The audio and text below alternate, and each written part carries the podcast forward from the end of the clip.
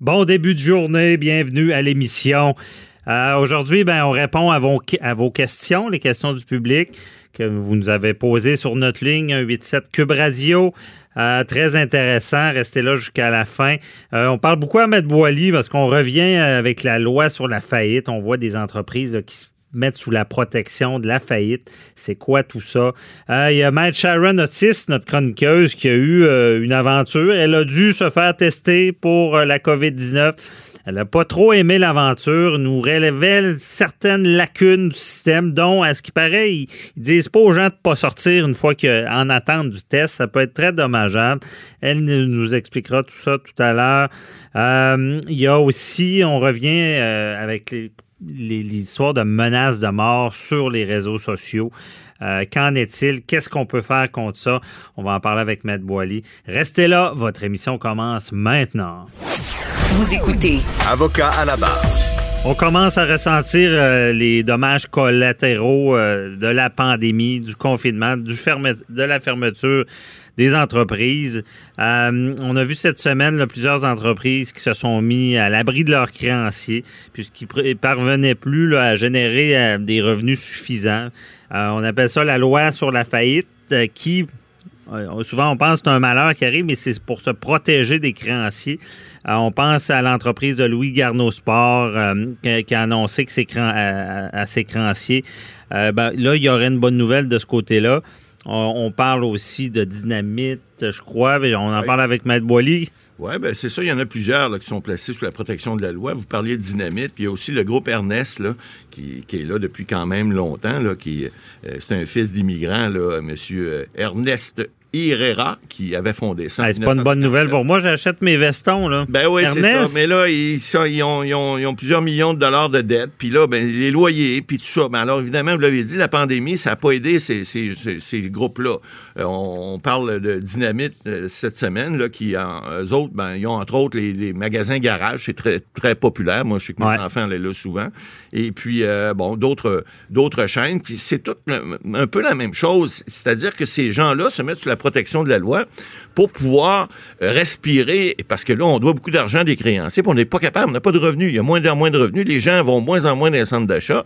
Pendant la pandémie, on n'y allait pas, c'était fermé. Ouais. Alors, euh, Et déjà, ils ont- ils ont déjà avant la pandémie, Ouais, ceux qui avaient des locaux, ça devenait de plus en plus dur. plus lourd, de plus le en plus lourd. web, euh, puis même euh, Monsieur Simon, là, des Exact. magasins Simon, qui était sorti en disant ben c'est, c'est beaucoup plus dur maintenant. Effectivement. Mais le- vous avez le groupe Louis Garneau, Sport, qui, puis que l'autre entreprise également, ces gars qui, euh, qui, ont, qui, ont- qui sont mis à la protection de la loi avant la COVID, parce qu'il y avait des problèmes financiers importants.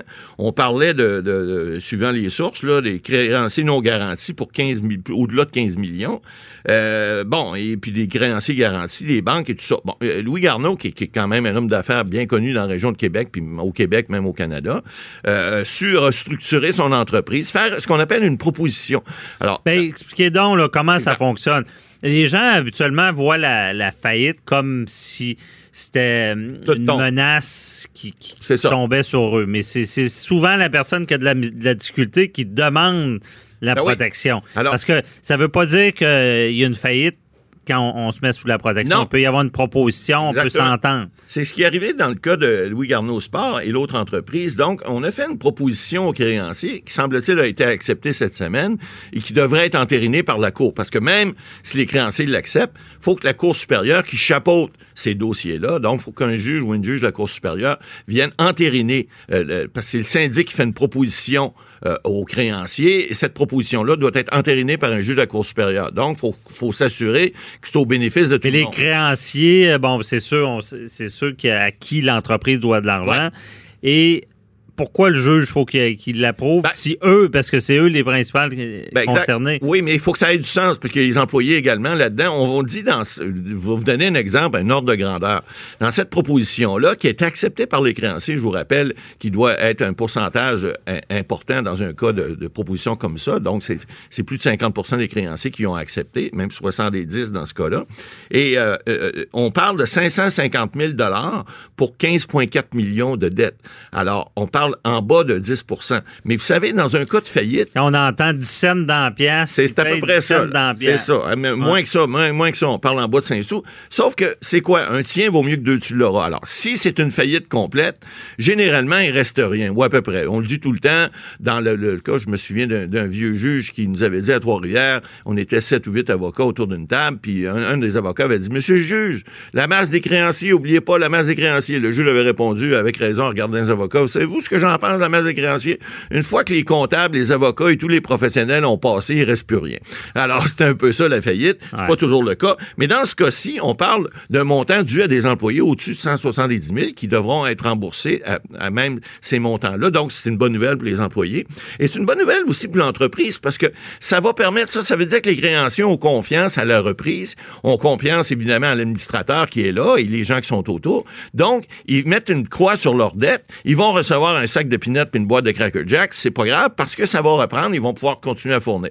Mais évidemment, c'est plate pour certaines entreprises qui doivent mettre une mauvaise créance là-dessus. C'est ce qu'on ce qu'on appelle en matière comptable. Donc, ils font une perte, mais à ce moment-là, ils, se reprennent ailleurs. Des fois, il y a des fournisseurs qui décident de ne plus fournir ces entreprises-là parce qu'ils disent, ben là, j'ai pas confiance, tu me ben, fais une fois, tu ne pourras pas deux fois. Parce que c'est pas des petites pertes. Non, non, c'est des bons montants, mais il reste que souvent, euh, bon, là, par exemple, on dit qu'Investissement Québec, qui, qui, est le bras financier de, de, de, de, la province, en fait, il fait partie aussi de la liste des créanciers garantis. Alors lui, avec ça, il peut s'assurer qu'il va pouvoir récupérer une bonne partie de son investissement en, ayant après ça euh, recréé des emplois. Hmm. Vous savez, l'économie, ça marche comme ça. Souvent, on le dit, là, on le voit avec la COVID, là, M. Trudeau qui lance des millions et des milliards, etc.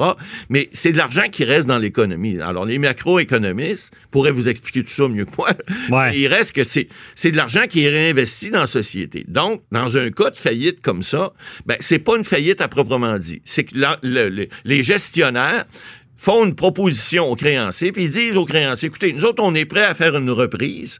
Et je vous dis, bon, ça s'est fait dans le cas de Louis Garneau Sport. Est-ce que ça va se faire dans les cas des, autres entreprises? Je ne le sais pas parce qu'il est encore trop tôt pour se dire, mais se le dire, mais il reste que lorsqu'on se place à l'abri des créanciers, il y a des délais qui sont prévus. Euh, dans le cas de Louis par exemple, là, il y a eu la COVID, qui, vous savez, les délais de cours ont tous été suspendus euh, depuis le 12 mars, donc jusqu'au 1er septembre, aucun délai ne court. Mais normalement, dans un cas normal, vous avez 45 jours lorsque vous vous placez sous la protection de la loi pour dire qu'est-ce que vous allez faire. Allez-vous faire une proposition à vos créanciers? Allez-vous faire faillite? Et ça, généralement, dans à peu près la totalité des cas, ces délais-là sont, sont, repoussés parce que le délai généralement, n'est pas suffisant. Mais on a mis un délai assez court pour que les gens bougent, pour pas que ça soit... Parce que lorsque vous êtes sous la protection de la loi, vous savez, Maître Bernier, il n'y a pas de procédure que vous pouvez prendre pour récupérer vos biens.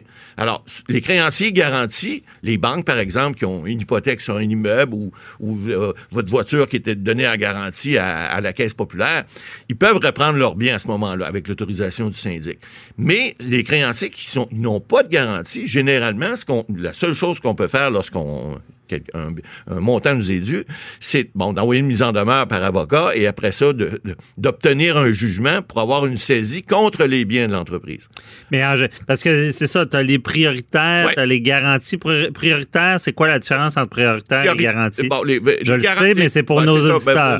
c'est que les, garanties, ce sont les, ceux qui, ont, qui détiennent des garanties légales, donc hypothèque, euh, on dit immobilière ou immobilière, et des choses comme ça. Les, les prioritaires, sont, par exemple, les, dettes qui sont dues des fois euh, pour les, employés, euh, les dettes qui sont dues pour euh, des, services médicaux, des choses comme ça, des taxes municipales prioritaires. Ça veut dire prioritaire. Ils passent avant les autres créanciers. On les paye, ça finit là. C'est ça. Après ça, quand ils sont garantis, il y a ce fameux ordre de colocation. Exactement. Savoir qui a enregistré le premier sur un bien. Alors, si c'est une première ou une deuxième hypothèque, par exemple, sur votre immeuble, ben, c'est le premier hypothèque qui se fait payer en premier et le deuxième deuxième subséquent s'il reste de l'argent.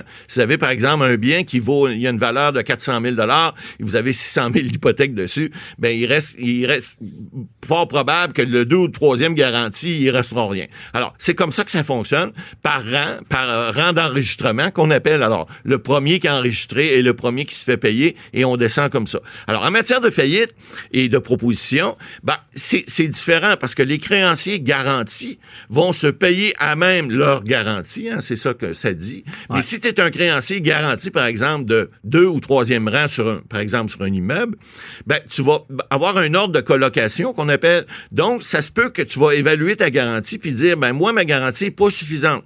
Donc, je réclame à la faillite également un montant comme créancier ordinaire parce que je ne serai pas payé sur ma garantie. Là, il y a des jeux de coulisses qui se font, mais il reste qu'en matière de faillite, c'est très rare que les créanciers ordinaires réussissent à, avoir un montant d'argent. Ce n'est que pour le vote, des fois, il y a des jeux de coulisses qui se font pour contrôler, par exemple, puis ça, il y a des jeux qui se font au niveau des, bureaux de syndic. Mais euh, euh, vous savez, des fois, des, grosses entreprises en faillite, c'est payant pour, une société qui fait de l'insolvabilité, le syndic. Donc, ils se payent à même les biens. C'est pour ça qu'on dit qu'une fois que les professionnels ont passé, il n'en reste plus. Pourquoi? Parce que ben, il y a un paquet d'experts qui vont venir analyser les choses et puis ben, il faut qu'ils se payent. Alors, ils se payent à même les biens de l'entreprise et ce sont les premiers créanciers qui sont payés parce que eux, ils sont postérieurs à la proposition et à la faillite. Et à ce moment-là, ben, ça reste généralement peu de miettes euh, aux Parce que la faillite, c'est fort. Ça, ça, enlève toutes les, dettes. À la date que la personne fait faillite, il n'y a plus une dette qui va tenir. C'est ça. À, qui était là avant. Mais il y a des exceptions, par exemple. Quelqu'un, je pense, qui doit qui a des prêts bourses. Oui, qui doit les rembourser. Il y a des exceptions. Les, euh, les, peines, devoir, les, peines pénales, par exemple. Tout ce qui s'appelle pénal et criminel, ça ne s'efface pas pour la faillite. Les pensions alimentaires également. Pensions alimentaires. Euh, alors, toutes les sommes alimentaires qui sont dues. Si quelqu'un doit des taxes, Oui, exact. Les taxes municipales. Euh, c'est la même chose. Ou des DAS, déduction à la source. Déduction à la source également. Alors, tu as plusieurs exceptions qui sont prévues dans la loi, ce qui fait que tu peux pas faire une faillite pour n'importe quoi. Généralement, les faillites dites commerciales, c'est parce qu'on doit des argent, beaucoup d'argent à des fournisseurs, généralement, c'est pas garanti. Des faillites personnelles, il y a des gens qui font des faillites personnelles. Des fois, c'est des faillites de consommateurs qu'on appelle. Donc, ça, c'est des montants en bas de 250 000 Mhm. Et les gens qui font ces, faillites-là, ben, il y a un mécanisme qui est prévu par la loi qui est beaucoup plus léger que la faillite ordinaire d'une entreprise. On n'entrera pas là-dedans, on l'expliquera peut-être une autre fois, mais il est possible de le faire également pour des gens qui, euh, par exemple, au niveau de la COVID, il y a bien des gens qui ont perdu des revenus importants, puis les dépenses restent là, la maison, le taux, les enfants, etc. Ce sera pas facile, je pense. Il y a plusieurs qui vont peut-être devoir passer par là, malheureusement. Ce qui était cet été, il y avait le plus beau, euh, le plus bas taux de faillite. Imagine, euh, Mme Boily, imaginez. Et euh, on le PCU il y est pour quelque ben, chose. PCU, les subventions salariales et le 40 000 d'aide aux entreprises qui étaient là. donc, c'est ce qui fait peur un peu à savoir qu'est-ce qui va arriver dans six mois quand tout ça sera plus là. Même qu'une entreprise s'est servie du 40 000 pour survivre. Donc, euh, à suivre. mais c'est un, un mécanisme qui est là. Euh, c'est pour protéger, malgré ce qu'on croit, ben, des gens qui, sont allés trop loin. Ben, ça va peut-être donner des Ah oui. J'espère qu'Ernest, parce que pour acheter des vestons, c'est une bonne place. J'espère qu'ils vont survivre. Merci, Matt Boily.